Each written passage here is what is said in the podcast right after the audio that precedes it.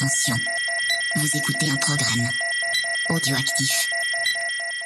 Oh, touching! Touch, yeah. Jack Miller nudging him wide as well. And the strike. Oh, contact! Oh! Miller and Mir, side to side. Big, they bash big into each other. The checkered flag is out. It's Zarco versus Martin for second, but the race winner tonight, no questions about it.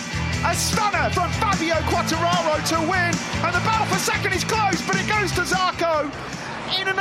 Bonjour à tous et bienvenue dans un nouvel épisode hors série de C'est qui en pôle. Durant le dernier week-end août, j'ai pris mes clics et mes claques pour moi au FSBK et Carole, durant lequel un pilote que j'apprécie particulièrement faisait une apparition. C'est donc le micro à la main et la dose de stress qui va avec que je retrouve Valentin Debise pour qu'il nous parle de sa carrière jusqu'à son évolution actuelle en Supersport mondial. Préparez-vous, on a enregistré ça dans son box. On le rappelle à Carole, le paddock est ouvert, vous risquez d'entendre des motos passer derrière. Bonne écoute.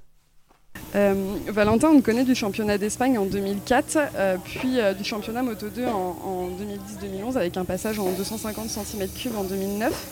Euh, et tu deviens ensuite en 2021 et 2022 euh, champion de France Super Sport, puis vice-champion vice-champion euh, Superbike. Et, euh, et cette année, euh, tu rejoins la catégorie mondiale en Super Sport avec le GMT 94. Euh, pour ceux qui ne te connaissent pas, malheureusement pour eux, est-ce que tu peux te présenter rapidement, s'il te plaît? Ben, bonjour, je m'appelle Valentin. Ben, du coup, je suis pilote de moto vitesse.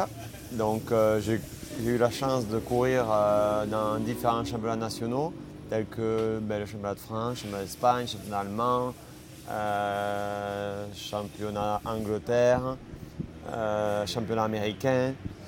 Euh, je crois que j'ai fait, une course aussi en championnat hollandais et peut-être un championnat tchèque. Je ne sais pas si ça s'appelle comme ça, mais voilà. j'ai voilà, j'ai fait toute une, toute une tas de, de, de championnats nationaux. Et j'ai aussi eu la chance de faire du championnat du monde en, en 125, en 250, en moto 2, championnat du monde super sport. J'ai aussi fait quelques courses en championnat du monde superbike. Donc euh, je crois que la seule catégorie qui me manque, c'est le MotoGP. Bah, tu peux encore, hein Ouais, T'as fait quand même pas mal, pas mal de championnats. Euh, nous, notre public, il a un peu l'habitude de, parler euh, MotoGP et catégorie mondiale. Donc, euh, on avait envie de revenir sur ton passage en 250 et en, en Moto 2, euh, à l'époque où tu étais avec un certain Paul Espargaro comme coéquipier, Ouais. en 2011. Euh, qu'est-ce que tu as retiré, retiré de cette expérience et qu'est-ce qui t'en reste maintenant? Euh, la première année, en deux et demi, j'étais dans, dans- dans le team CIP, euh, qui est toujours aujourd'hui en, en Mondial Moto 3. avec Lorenzo Et franchement, c'était vraiment un super team avec euh, Jean-Michel Mécano Gibigo qui était exceptionnel. Et, euh, et c'est une année où j'ai vachement appris, euh, qui a été très agréable parce qu'il y avait une constante progression, il y avait une- un échange entre euh, techniciens, chefs d'écurie et pilotes. Et j'étais bien encadré et tout, je l'ai super bien vécu. Et après, euh, je devais rester avec eux, mais malheureusement, il y, a un Suisse qui est arrivé avec euh, un demi-million d'euros et qui du coup a pris ma place. Donc euh, je suis allé dans un team de merde et, là c'était juste horrible. Et de ce team de merde, je suis allé dans un bon team où on m'a pas du tout respecté. J'avais un très très bon chef mécanicien qui a été, heureusement qu'il était là. Mais euh, l'ensemble, j'étais pas du tout encadré et, euh, et l'ensemble avec les mécanos qui ne me respectaient pas trop et le patron qui était euh, un vrai con, ben, je ne l'ai pas, je bien vécu. Et, malgré tout, à certains moments, je performais, mais c'était très bref. Une séance où j'étais très vite ou, une course, mais à chaque fois en fait, que j'étais vite, je montais en l'air. J'ai, dû tomber une vingtaine de fois dans l'année. Donc voilà, c'était pas, pas un super souvenir, mais, euh, mais malgré tout, euh, tous ces échecs, c'est ce qui m'a permis euh, d'atteindre mon niveau aujourd'hui parce que j'ai tiré des leçons et, j'ai compris en fait ce qu'il ce me fallait pour, pour aller vite en moto. Ouais, et on comprend. pas, et, du, et du coup, j'avais rien compris quand j'y étais au bon niveau. Mais bon, voilà, c'est la vie qui est comme ça. Euh, on comprend vite que l'argent, ça joue beaucoup aussi dans ces catégories mondiales et c'est dommage quand tu as un pilote et, et des, des bonnes, euh, des bonnes personnes dans le team, comme tu disais avec ton chef mécanicien, et qu'au final, il y a le respect qui ne suit pas derrière, euh, ni, euh, ni au final bah, te donner les, les capacités pour, euh, pour arriver à ton niveau, euh, ton niveau qu'on connaît maintenant et qui n'est pas, qui est pas un petit niveau pour le coup. Et techniquement, est-ce que euh, ça t'a apporté, euh, ça t'a apporté des, connaissances pour toi euh, dans la suite? Puisque en, en 2016, tu pars faire du Moto America. Euh, Moto America, qui pour ceux qui ne connaissent pas, euh, est euh, un peu. Enfin, c'est la compétition, la compétition euh, C'est nationale. l'équivalent du championnat de France, mais en Amérique. Voilà, et qu'on peut, dans laquelle il y a récemment il y a eu Petrucci, Petrucci qui est passé pour ceux qui connaissent. Et tu as dû arrêter avec le Covid, il me semble. C'est ce qui t'a empêché de repartir. Comment tu as vécu ces années, toi, à la suite de ça, aux États-Unis, pour lesquelles j'ai un souvenir de toi euh, très précis d'une chute où tu fais un high side où tu perds connaissance euh, dans la. Ah mais dans ça c'est, chiant parce que euh, on- les gens se souviennent toujours des, des- des catastrophes et, alors que j'ai gagné toute une flopée de courses. Et ça, je crois que personne ne le sait. Quoi. Mais par contre, que je me suis envolé, ça, ça c'est bon. Ah mais c'est tu sais que c'est le la première chose quand on tape ton nom et Moto America, c'est la première chose Oui. sur laquelle on. Bah, après, on après c'est vrai que c'était, je pense, c'est l'high-side le plus haut et le plus long. euh, je crois qu'il y a des mecs, ils s'étaient amusés à mesurer la longueur que j'ai, la longueur que j'ai passée en euh, en l'air. Quoi. Et, alors, je sais plus les chiffres exacts, mais c'était, déjà énorme. C'était un truc comme 200 mètres, un truc comme ça. Parce que j'ai fait, faut s'imaginer, j'ai fait un high-side en fond de 5. Quoi. Oh putain. Donc euh, c'est, assez rare, mais j'ai bien réussi. Ah bah. Mais en tout cas, comme tu dis, euh, au-delà de se souvenir des mauvaises choses, tu as quand même gagné des courses et c'était, euh, de ce que, en tout cas, moi j'en voyais de l'extérieur, une catégorie dans laquelle j'avais l'impression que tu t'épanouissais ou que ça, ça avait l'air de te plaire. Et comme je disais, dans mes souvenirs, c'est le Covid qui t'a empêché de repartir. Comment, toi, du coup, tu l'as vécu cette expérience aux États-Unis? Ah ben, pour moi c'était c'est c'est vraiment c'était un, un- un très grand un très gros tremplin pour moi parce que j'étais en France où, euh, où de toute façon j'ai- je n'avais pas le matériel pour m'exprimer et j'étais très frustré du coup. Euh, et après j'ai trouvé un partenaire qui, qui voulait me payer une saison. Et en fait l'idée c'était de payer une saison mondiale et donc j'avais un peu mené l'enquête ce que je pouvais faire mais tous les teams où, où je pouvais aller, en fait, c'était en mode euh, ok, tu payes, on te donne une moto de merde. Donc j'ai dit bon, euh, bon c'était pas venu comme ça, hein, mais j'ai- on voit vite compris. Donc j'ai dit ok, laisse tomber. Donc en fait, euh, j'avais eu des contacts avec un mec qui connaissait bien l'Amérique et tout. Et, euh, donc euh, ben, ce, monsieur-là, euh, Régis, il, m'a vachement aidé dans la démarche pour trouver une équipe parce que lui, il avait déjà des contacts et tout. Donc, ben, simplement, on a pris l'avion, on est parti là-bas et on, a trouvé un, deal assez rapidement. Et, en fait, j'ai fait, j'ai un deal où ben, le mec qui voulait me payer la saison, lui, il avançait l'argent, mais par contre, si je fais des bons résultats, je remboursais tout. Ben, ben, Donc, en fait, les résultats ont remboursé euh, tout ce que je devais au team et j'ai même gagné de l'argent à la fin de l'année. Donc en fait, en c'était un super deal. Pas pour le team, ils étaient vraiment dégoûtés, mais, Oui, mais pour nous c'était bien. Et après, euh, après du coup, je tombais dans cette équipe, dans cette équipe où j'ai roulé euh, pour- pendant trois ans avec eux. Et euh, j'ai eu deux chefs mécanos qui étaient vraiment super. Lee et sais plus comment il s'appelle l'autre, mais bon. Et, du coup, euh, euh, voilà, ce qui, ce qui était, ce qui était sympa en fait, c'est que moi j'étais là-bas et genre à part faire de la moto, j'avais rien à faire de ma vie quoi. Donc Ouais, je passais mon temps, passion, bah, je passais mon temps à l'atelier, j'étais avec les mecs et tout, et du coup on, on a, on s'est liés, euh, on s'est liés d'affection et on a, et on a vécu des choses sympas parce que après les cours j'étais là, j'étais avec eux, je les aidais, on réfléchissait quoi faire sur les motos pour évoluer. Et du coup, sur- on était 5 ou cinq pilotes dans le team.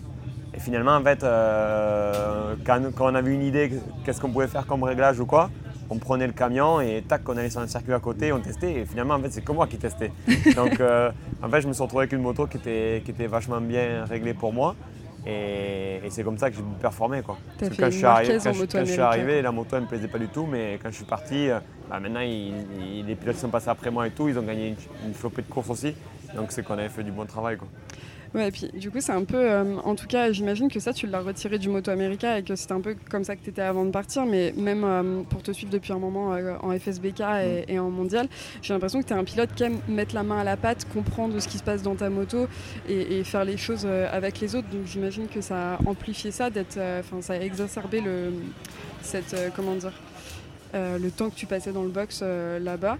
Euh, mais comme tu dis, du coup, tu n'avais que ça à faire. Comment tu gérais euh, bah, ta vie en France, euh, enfin tes proches, etc. Parce que tu étais peut-être un peu euh, isolé de tout le monde, j'imagine. Ouais, bah après, de toute façon, quand, quand on fait ça, pour moi, c'était objectif moto. Quoi. Donc Ouais. à partir de là, ben, forcément, tu mets tout de côté.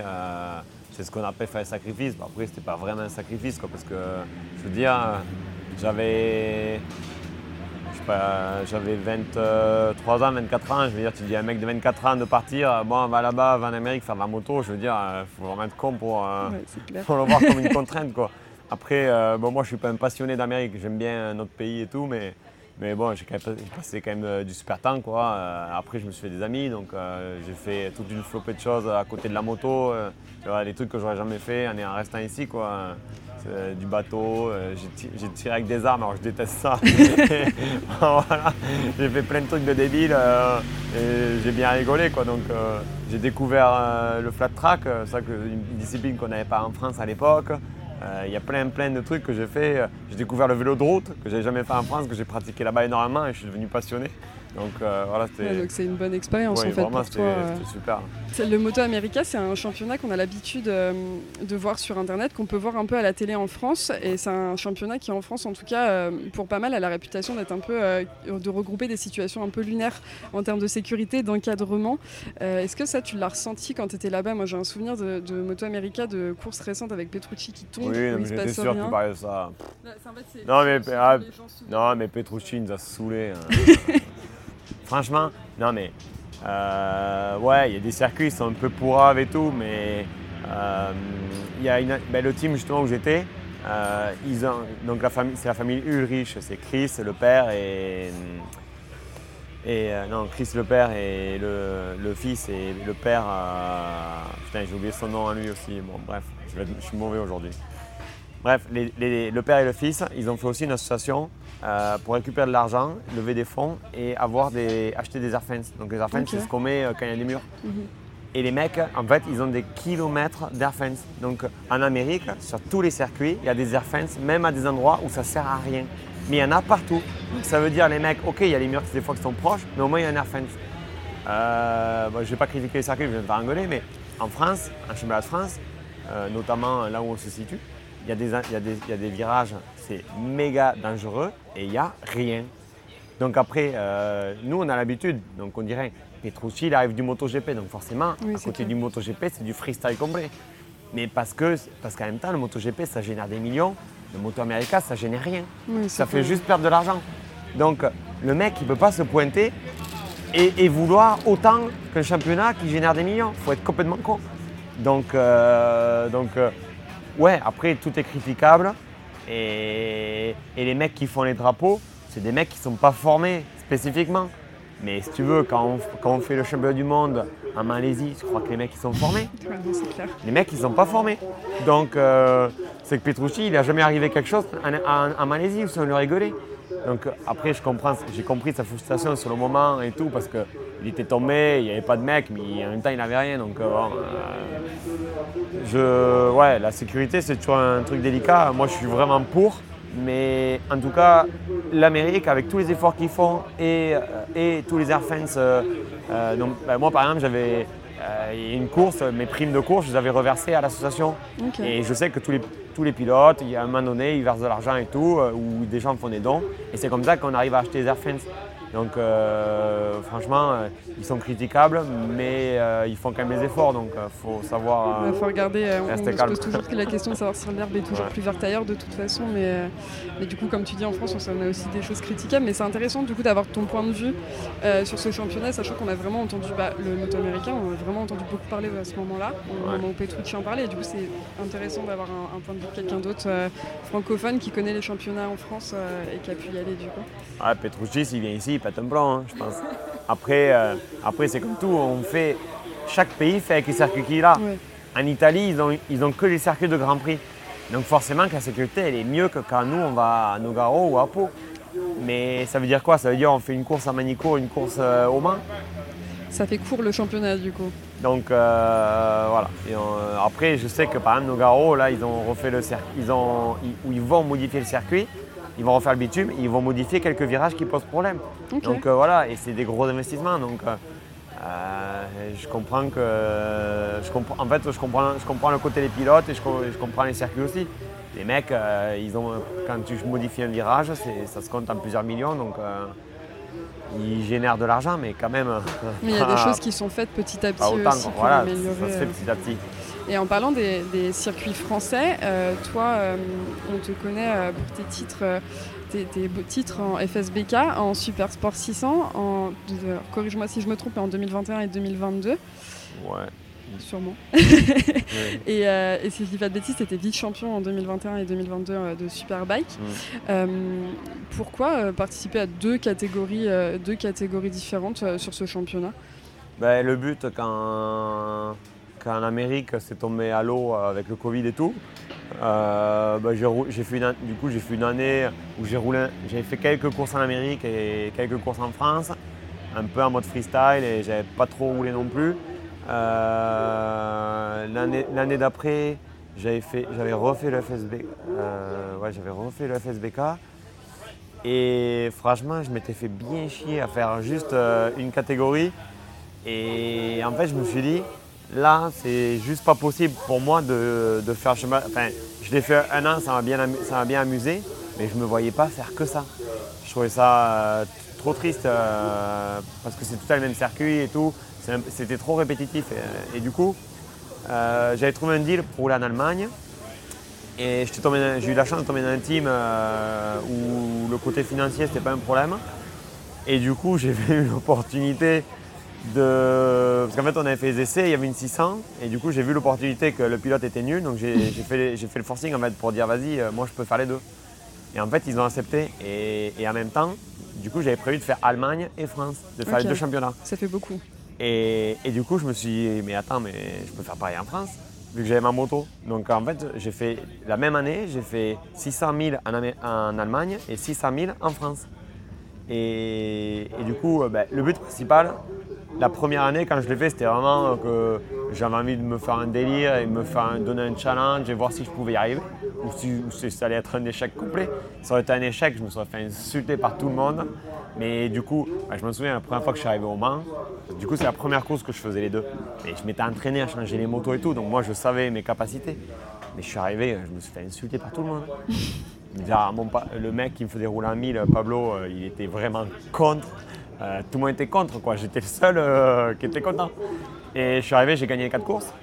Et à partir de là, j'ai eu beaucoup d'amis. Ouais, du coup, tout le monde trouvait ça trop bien. Comme tu dis, tu euh, performes. Donc en plus, les gens derrière, les pilotes, on Ouais. sait, surtout en FSBK, les gens apprennent beaucoup des autres pilotes. Ouais. Donc d'avoir un pilote comme toi qui performe à ton niveau dans les deux catégories, enfin c'est. Du coup, c'est. Bah, du, bah, du coup, en fait, euh, c'est sûr que quand- après, si tu veux, donc là, la première année, c'est pour m'amuser. Et en fait, j'ai vite compris que euh, vu que je faisais quelque chose que personne ne fait, ça a attiré l'attention vers moi. Donc, euh, euh, et en fait, je, sais que le- aussi le but que je fasse la 600 en France, c'est qu'il y avait le challenge avec le GMT à 94. Et moi, en fait, quand j'ai vu que c'était ouvert à tout le monde, je me suis dit, bah, attends, moi je m'en fous. Je vais le faire et je veux gagner le truc. Quoi. ouais, tant que tu as les moyens de mettre ta moto, euh, d'aligner ta Mais moto, ouais. euh, si tu peux le faire, il n'y a pas de raison. quoi. Voilà, bah, après c'est toujours pareil, j'ai trouvé des sponsors, je me suis un peu bougé et tout. euh, et, et les mecs en Allemagne, mais ils m'ont vachement aidé pour que je puisse faire le France. Donc ça a été toute une combinaison de choses qui ont fait que ça a bien marché. Et, et du coup, en fait, parce que à- à- aux France, vraiment, je me suis dit, bon, je le fais une fois, parce que en France, le truc, c'est que la 600, c'est- c'était mon team qui gérait, et la 1000, c'était un autre team, et en Allemagne, c'était le team. Donc en fait, en Allemagne, je me pointais et je roulais, quoi. Et en France, il fallait que gère la 600. Donc je me suis dit, bon, ok, je fais une course, et je vois si j'arrive à gérer mon team, la 600, et gérer en plus la 1000. Parce que ça faisait quand même beaucoup de contraintes, finalement. Et vu que ça s'est bien passé, ben, euh, j'ai continué. Et la 600, ben, j'ai gagné. Et la 1000, bah, franchement, euh, s'est perdu à des conneries, mais bon, ça, c'est pas grave, je reviendrai pas là-dessus. T'as perdu à pas grand Et, chose. et je m'étais blessé, et je m'étais blessé en fin d'année. Bon, bref, mais j'aurais pu gagner aussi, j'aurais pu gagner le titre euh, dans, dans les deux catégories, quoi.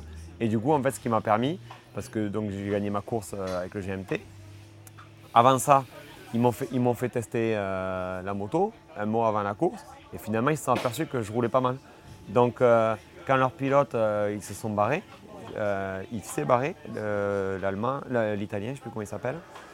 Euh, mais du coup, euh, vu que moi j'avais roulé sur la moto vite une semaine auparavant, ben, le mec, toi, ouais. ben, ils m'ont appelé direct en fait. Donc en fait, du- d'une con- d'une connerie à vouloir faire, à vouloir faire deux catégories, ça m'a permis de rouler en mondial dans, dans- dans un, dans un des meilleurs teams du, du super sport. Quoi. Ouais, donc au final, ceux qui te prenaient pour un fou, ils doivent s'en mordre les doigts parce que c'était la meilleure idée que tu as pu avoir euh, pour en être là où tu es aujourd'hui. Complet. Et avant de, de venir à, à ce, ce passage en, en mondial, euh, comment tu gérais euh, le fait d'avoir ton team à gérer à côté? T'avais pas l'impression d'être un peu Dr Jekyll et Mr Hyde, d'avoir d'un côté ton team avec la 1000 et toi à gérer la 600 C'était pas trop compliqué? Non, parce que franchement, la, la 600, euh, surtout l'année où je l'ai fait, il n'y avait pas un niveau de malade. Et euh, c'était pas. J'ai mis un peu tard à trouver les bons réglages. Donc en fait, vraiment le travail, euh, sans parler de la gestion d'équipe et tout, c'était plus le côté testing. de- et j'ai la chance d'habiter à côté de certains circuits, donc ben, notamment pour Arnos, où je vais régulièrement.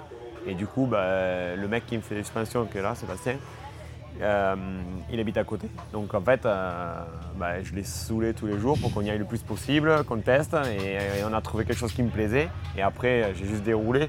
Et j'avais la chance d'avoir euh, euh, ben, Kiss, qui me suit encore aujourd'hui, et, euh, un autre mec qui était avec moi, qui était franchement euh, super. Et les deux, en fait, euh, à eux deux, ils géraient la moto. J'avais vraiment rien à faire. Moi, j'avais juste à organiser euh, les repas et les hôtels. Et eux, euh, ils faisaient tout, euh, tout seuls, quoi, sans que moi, euh, je fasse grand-chose. Donc, euh, franchement, cette année-là, ça a été, ça a été d'une facilité incroyable. Ouais, t'avais les conditions pour Ouais. réussir du coup. Ouais. Et euh, comme tu disais, du coup, cette expérience d'avoir deux- de participer à deux catégories en FSBK, ça t'a donné la chance d'aller au, au sein du GMT 94 euh, en mondial super sport à partir de cette année. Comment tu vis ce, ce début de saison et cette opportunité, cette opportunité pour toi? Euh, ben, je le vis plutôt bien. non, parce qu'en fait, mais du coup, après l'année où j'ai fait euh, Allemagne et France, je pensais, euh, avec les performances que j'avais fait, je pensais avoir ma chance au GMT.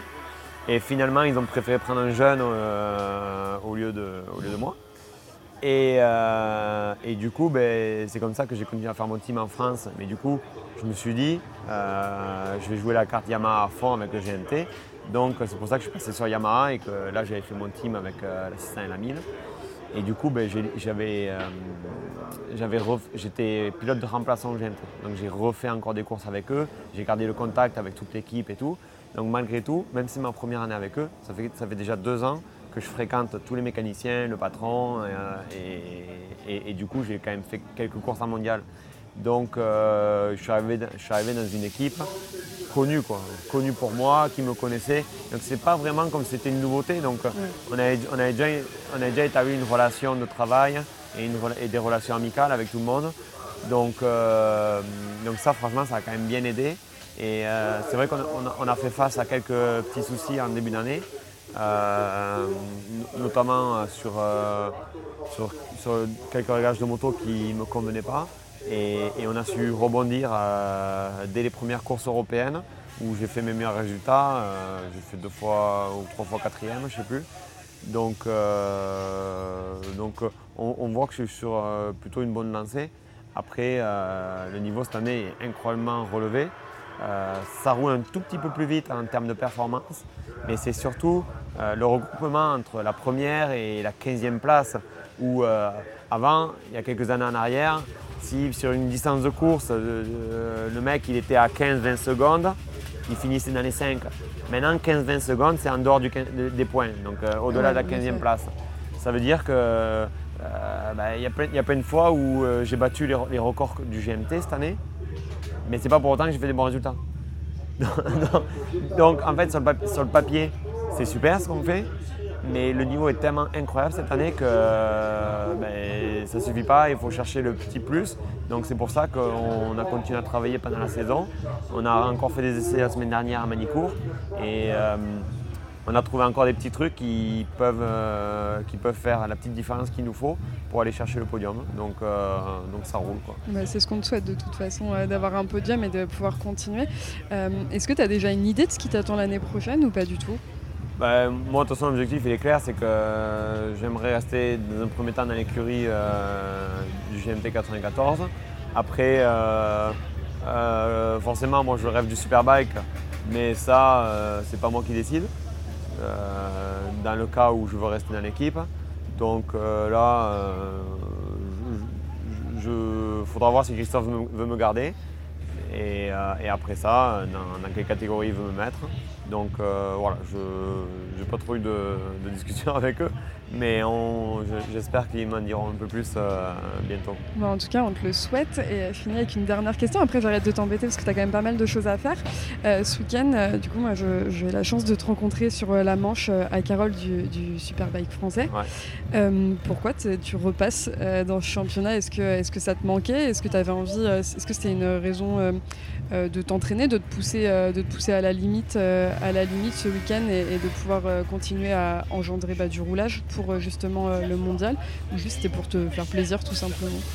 Ben, Il y, a plusieurs choses qui entrent en compte. déjà, je trouve ça normal quand on est un championnat du monde qu'on vienne faire une course dans son championnat national respectif. Et ben, du coup, en l'occurrence, fais FSBK parce que je suis français. Et et du coup, c'est vrai que ça fait quand moi j'étais un champion national, j'aurais bien aimé que les mecs du mondial viennent. Et ils ne le faisaient jamais. Donc, maintenant que je suis en mondial, je me suis dit, ben, je serais un con de penser ça et de ne pas le faire. Donc, euh, donc en fait, j'ai juste fait ce que, ce que je pensais être juste. Et, après, euh, j'aurais bien aimé faire la course de peau parce qu'elle est à côté de la maison et que c'est mon circuit d'entraînement. Donc là-bas, ça aurait été un peu plus facile qu'ici. Euh, mais en termes de calendrier, ça tombait très bien Carole parce que nous, on est, on est sur un break de un mois et demi. Euh, et, c'est vrai que c'est un peu chiant de couper autant pour, et pas faire de course, pas prendre, pas prendre de départ. Donc l'objectif, c'était de venir ici, de vivre un week-end de course, euh, avoir du stress pour bien faire, le stress des départs, bien gérer un week-end de course. Quoi. Donc, donc il y avait ça. Il y avait également, euh, je sais que ça tenait, à cœur à la fédération que, je vienne ici. Et, la fédération, c'est un beau partenaire de l'équipe du GMT. Donc euh, indirectement, il m'aide aussi à moi. Euh, donc euh, voilà, pour toutes ces raisons, euh, je trouve ça, je trouve ça super de venir euh, faire la course du FSBK. Et en parlant de ça, du coup, en parlant de cette course, tu as subi une casse au moteur ce matin. J'imagine. Du coup, c'est ton l'eau. voilà. c'était ma conclusion. C'était est-ce que du coup, ça met à l'eau à l'eau ton week-end ou est-ce que vous aviez un moteur surprise dans le camion Non, mais en fait, je, suis venu faire les essais ici il y a une semaine. Et je trouvais que la moto, elle, roulait pas vite. Après, ça faisait longtemps que je n'avais pas roulé avec, donc je me suis dit, ouais, c'est parce que j'ai roulé sa moto du mondial, mes sensations, elles sont pas bonnes et tout. Et en fait, on est arrivé ici, et la moto, elle, allait de moins en moins vite. Euh, on a eu des problèmes électriques, donc euh, on, a échangé on a trouvé les problèmes euh, qu'il y avait. De là, ce matin, ça marchait un peu mieux, donc je me suis dit, ça va aller. Et, en fait, le moteur, il a explosé quoi, ce matin. au bout de, j'ai fait genre 5-6 tours. Quoi. Donc euh, c'est très frustrant d'être venu, d'avoir mis autant d'efforts euh, entre. parce que moi, Paris, c'est 8 heures de route quand même de chez moi. Et, je suis venu m'entraîner. Donc euh, tu vois, il faut vraiment, faut vraiment avoir envie. Donc je suis venu une fois ici m'entraîner, une deuxième fois faire la course. J'ai mis beaucoup d'énergie pour ben, préparer la moto, préparer les partenaires qu'il me fallait. Euh, que Pirelli me passe les pneus, que euh, d'avoir assez de pièces, commander les pièces, euh, organiser les voyages du mécano, organiser l'hôtel, le ci, le là. beaucoup d'efforts pour pas rouler.